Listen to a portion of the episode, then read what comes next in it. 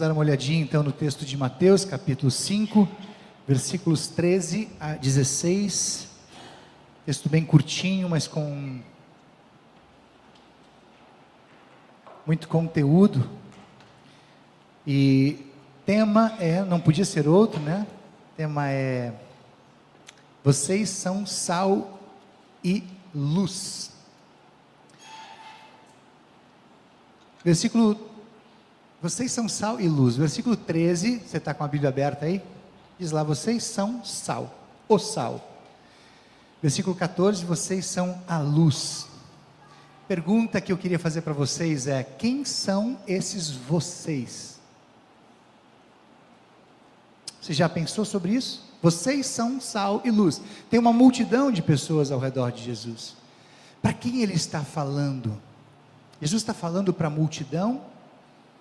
Ele está falando para todo o grupo que está ali à sua frente? Ou ele está falando para um grupo específico? Quando ele olha nos olhos das pessoas e diz: Vocês são o sal, vocês são a luz. Dê uma olhadinha no primeiro versículo, nos dois primeiros versículos do capítulo 5, quando ele começa a mensagem da montanha, ele vai dizer o seguinte: Quando Jesus viu aquelas multidões, subiu num monte e sentou-se. Os seus discípulos chegaram perto dele e ele começou a ensinar-los As primeiras mensagens de Jesus nesse sermão da montanha, claro que acabam repercutindo, vão para todo mundo, mas Jesus começa num primeiro momento olhando nos olhos dos discípulos, ele deixa a multidão, a palavra vai chegar, vai chegar em todo mundo, mas ele vai falar objetivamente ou especificamente, nesse primeiro momento, olhando nos olhos dos seus discípulos. Eles que estão à frente, os discípulos vão chegando, a multidão é grande, são muitas pessoas ao redor de Jesus, mas os discípulos se aproximam, eles são aqueles da primeira fila, estão no primeiro banco ali. E aí Jesus, olhando nos olhos deles, vai dizer: Vocês são sal, vocês são luz para o mundo. Sabe que em alguns momentos dos evangelhos, e você pode depois se atentar para isso, Jesus disse que nós somos alguma coisa. Quem nós somos? Ele falou várias, várias vezes sobre o que, que nós somos. Somos isso, somos aquilo, somos sal, somos luz. Se você também olhar para as epístolas, as epístolas estão cheias de textos que falam sobre coisas que nós somos. Vocês são raça eleita, propriedade exclusiva de Deus, povo santo, as epístolas escritas pelos apóstolos, inspirados pelo Espírito Santo, também falam sobre coisas que nós somos. Somos quem? Quem somos nós? Somos esse grupo que está à frente está à frente da multidão, esse grupo que já teve um contato com Jesus, esse grupo que já está dentro de um relacionamento, não é, não é para todo mundo essa Aliás, é isso que Jesus está querendo dizer. Quando ele começa a ensinar o sermão da montanha, é isso que ele está querendo dizer, gente, essa palavra aqui é para vocês. Ele não diz isso diretamente, mas ele vai indiretamente dizer: vocês aqui que estão na frente desse grupo, que já tem um relacionamento comigo, essa palavra é para vocês. A partir de agora, vocês não são mais o que vocês eram antes. A partir de agora, vocês não são mais todo mundo. Vocês são diferentes do mundo, diferentes da multidão, diferentes de todos os outros e diferentes de como vocês eram antes. Vocês agora são sal e luz, diferentes. Vocês se destacam na multidão, não porque são melhores, mas porque são diferentes. E é sobre isso que Jesus vai falar hoje. O que, significa que somos sal e luz? E aí vamos para o primeiro detalhe do texto. Versículo 13 vai dizer: Vocês são sal para o mundo, sal para a humanidade. Eu queria dar um destaque aqui bem diferente para você nesse começo de mensagem. Se eu dissesse para você que esse texto aqui tem uma conexão com o ID, lá de Mateus 28, você ia acreditar? Jesus começa o evangelho falando sobre, sobre as pessoas que devem ser sal e luz, e lá no finalzinho do evangelho ele vai falar sobre o ID. É interessante como Jesus monta toda uma estrutura E se você depois quiser fazer isso com calma, minha dica é que você faça isso. Pegue o Evangelho de Mateus e dê uma olhada na estrutura toda do Evangelho, como Jesus, num crescente de mensagens, de palavra em palavra, de encontro em encontro com os discípulos, ele vai preparando os discípulos para o grande id. Ele vai ao longo das mensagens que vai dar ao longo, ao, ao, ao, à medida que o Evangelho vai acontecendo, ele vai dizer para os discípulos sobre o maior projeto de Deus para toda a humanidade, que é salvar as pessoas pela fé em Jesus através do testemunho delas. É por isso que Jesus vai olhar nos olhos delas e vai dizer: vocês são sal. Vocês se misturam num grupo aí insípido, vocês vão salgar. Quando vocês estão misturados em algum outro lugar, em qualquer grupo, em qualquer lugar que vocês vão, vocês são luz lá. Se não tem luz, vocês são luz. Se não tem sal, vocês são sal. Tudo começa aqui, tudo começa no Evangelho, no começo do Evangelho de Mateus e vai sendo construído aos poucos numa estrutura incrível que vai terminar no ID. Só para você ter uma ideia, só para dar algumas ênfases. Jesus vai dizer daqui a pouco em Mateus 10 para os mesmos discípulos, vai chamar eles para mais perto e vai dizer: Olha, eu quero que vocês saiam daqui agora e que vocês façam uma grande viagem nos arredores daqui. E vocês vão falar para as pessoas a respeito de mim, vão ser sal e luz para todas as pessoas que vocês encontrarem no caminho. Está lá o envio dos doze. Passa um pouquinho, um pouquinho mais adiante, e Jesus vai chamar 70, porque o grupo agora é maior. E ele vai mandar os 70, de dois em dois, vai dizer: Olha, eu quero que vocês saiam daqui e vão para vários lugares aqui nos arredores e falem a respeito de mim para todo mundo. Vocês sejam sal e luz lá onde vocês estiverem, e depois vocês voltam e me contam. E passa mais um tempo, Jesus está na iminência de subir ao céu. Ele vai subir daqui a pouco, mas antes de subir, ele tem um recado para todos, para todos os seus discípulos. Agora não são mais doze, não são apenas 70, são muitos, talvez 120 é um cálculo que se faz. E antes de subir ao céu, sabe o que ele vai dizer para os discípulos? Ei, eu quero que vocês saiam daqui, eu vou subir, mas eu vou entregar para vocês, eu vou deixar com vocês a grande missão de ser sal e luz aqui no mundo. Eu agora não vou mais estar presente fisicamente com vocês, vou estar com o meu espírito, mas é vocês que vão sair por aí sendo sal e luz, salgando as pessoas, iluminando as suas vidas. Vão por todo mundo, ide, lembra do ide? Uma linguagem mais conhecida, vão, não fiquem parados, não fiquem aqui. Eu quero que vocês vão para o mundo afora, e daqui a pouco eles saem. Passa um tempo, eles saem de Jerusalém, vão para os confins da terra, Samaria, Judéia, chegam em Brasília, é, então todo que é lugar. Essa é a mensagem, esse é o poder do ID, que envolve todo mundo, todo mundo que está com Jesus, envolve todos os filhos de Deus. E aí Jesus vai dizer: vão pelo mundo afora e façam de todas as pessoas discípulas minhas, batizando elas em nome do Pai, do Filho e do Espírito Santo, e ensinando elas a guardar tudo aquilo que eu ordenei para vocês. Percebam que gradativamente Jesus vai preparando as pessoas, os seus discípulos para o ID. Começa aqui. Começa. Os discípulos talvez são pegos de surpresa. Eles não imaginavam que eles seriam tão diferentes de todos os outros, de todas as outras pessoas, e que eles tivessem uma missão tão nobre nas suas mãos. É por isso que Jesus olha nos olhos deles e diz: Vocês agora são sal, vocês agora são luz, vocês são diferentes de, do que eram e diferentes da multidão. Então, ser sal e luz, queridos, não é uma atividade pontual do discípulo de Jesus. Ser sal e luz não é uma atitude específica que você vai ter num momento ou no outro, lá no culto ou lá no estudo bíblico. Não é uma atividade que uns têm, outros têm, uma tarefa que é para alguns e não para outros, mas é uma, é uma atividade, é uma tarefa, é um projeto de Deus para todos aqueles que estão em Jesus não é nada pontual, não é nada que você faz um dia e não faz no outro, faz parte da essência. Ser sal e luz é essência, é propósito de vida. Daquele que foi chamado por Jesus para ser filho, daquele que foi chamado por Jesus para ser herdeiro, daquele que foi chamado por Jesus para ser família da fé. Se você foi chamado por Jesus, você está nesse grupo, é um grupo diferente. Não é um grupo melhor que nenhum outro grupo, mas é um grupo diferente, é um grupo que foi lavado no sangue do Cordeiro. O Pedro vai dizer que nós fomos chamados das trevas, arrancados das trevas e colocados e colocados na maravilhosa luz de Jesus. Mas o texto não para aqui. Segundo momento do texto, ainda no versículo 13, Jesus vai dizer o seguinte: vocês são sal para o mundo, mas se o sal perde o gosto, deixa de ser sal. Interessante, né? Eu gosto muito desse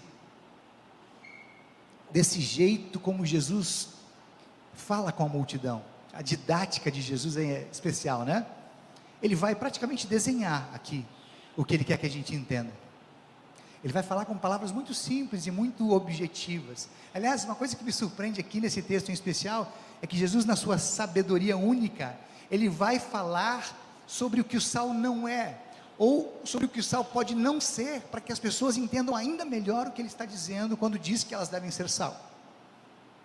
É por isso que ele vai dizer ali no versículo 13: Olha, vocês são sal para o mundo, mas se o sal perde o gosto, deixa de ser sal e não serve mais para nada, é jogado fora e pisado pelas pessoas que passam. Opa, Olha que forte isso aqui, né? Duas coisas são importantes aqui. Nós somos sal. Jesus nos fez sal. Jesus nos salgou.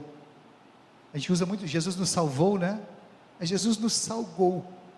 Ele nos fez sal. Ele nos salgou para que a nossa vida temperasse a vida das pessoas que estão ao nosso redor.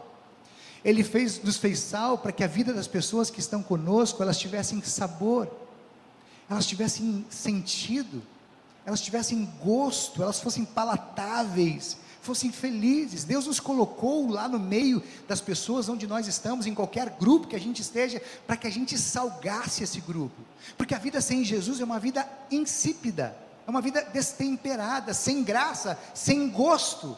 É por isso que ele coloca o sal lá no meio, ele coloca a gente lá como uma pitada de sal, para dar um gosto para aquele povo que está comigo, lá onde eu estou, em qualquer lugar que eu esteja. Ele me salgou para que eu fosse o tempero ideal para pessoas que estão destemperadas. Mas a gente corre o risco de perder o sal. É isso que Jesus está dizendo aqui.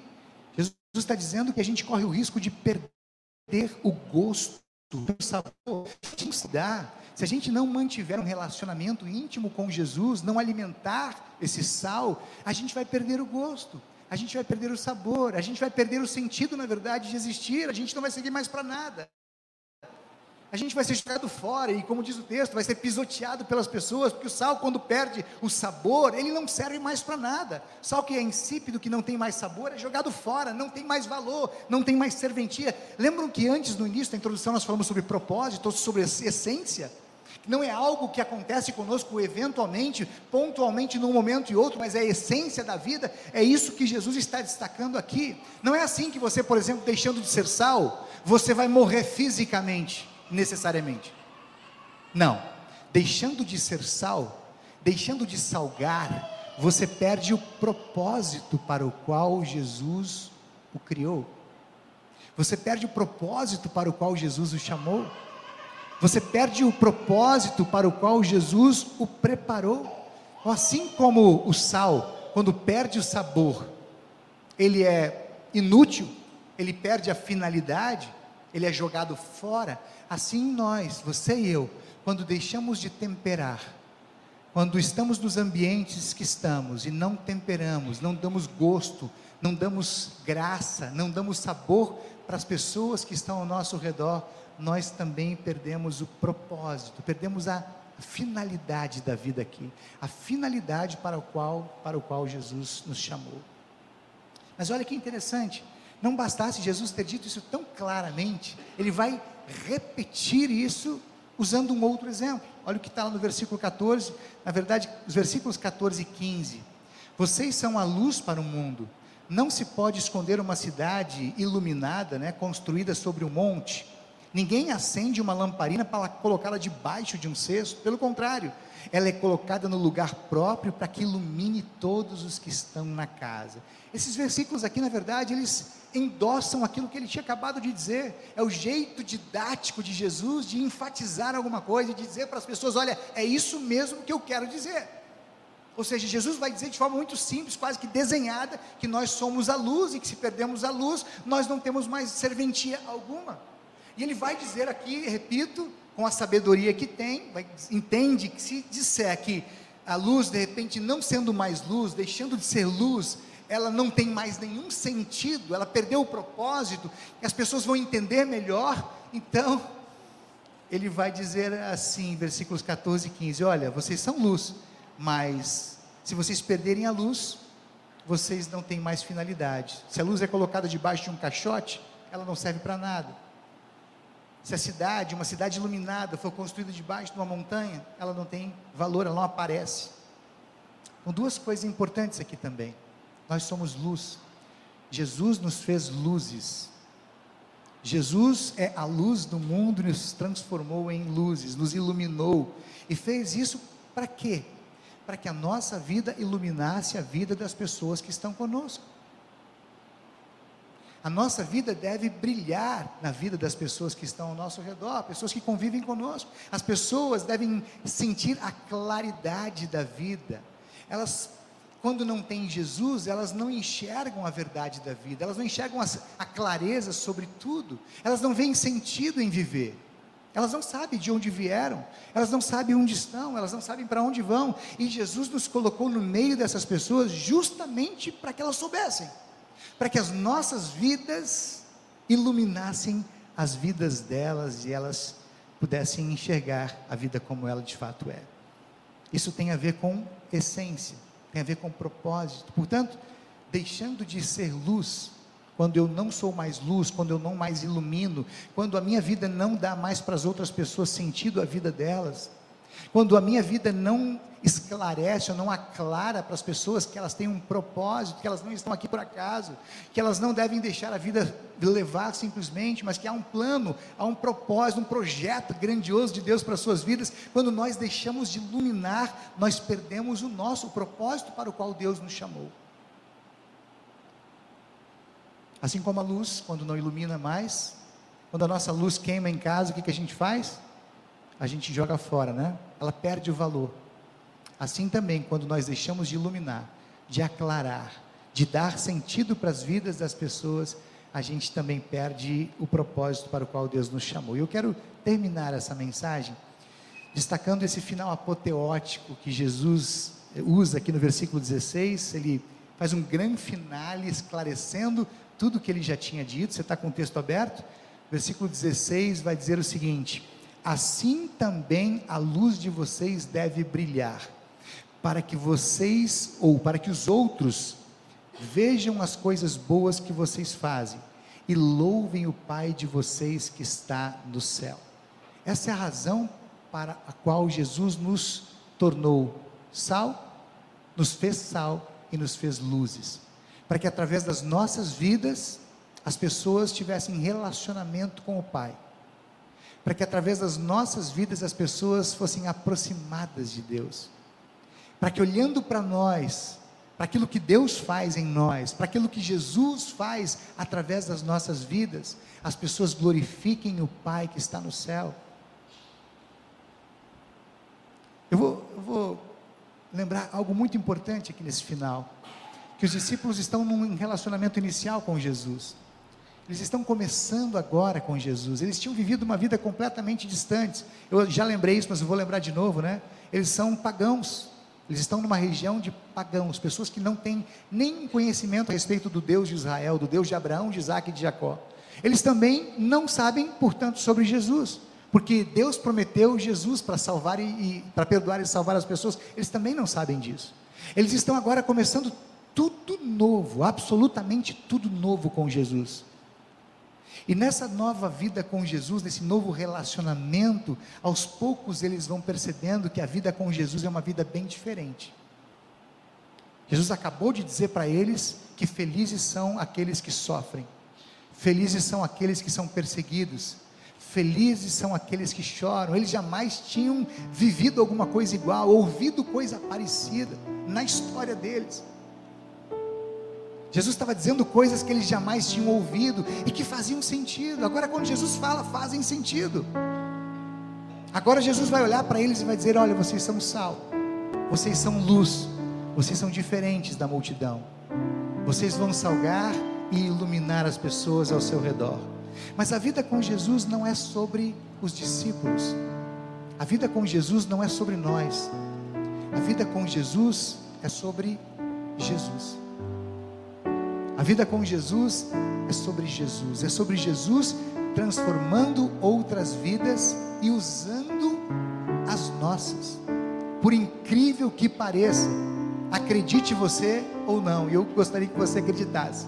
Jesus quer salvar outras pessoas, perdoar outras pessoas, cuidar de outras pessoas, amar outras pessoas, usando você e eu.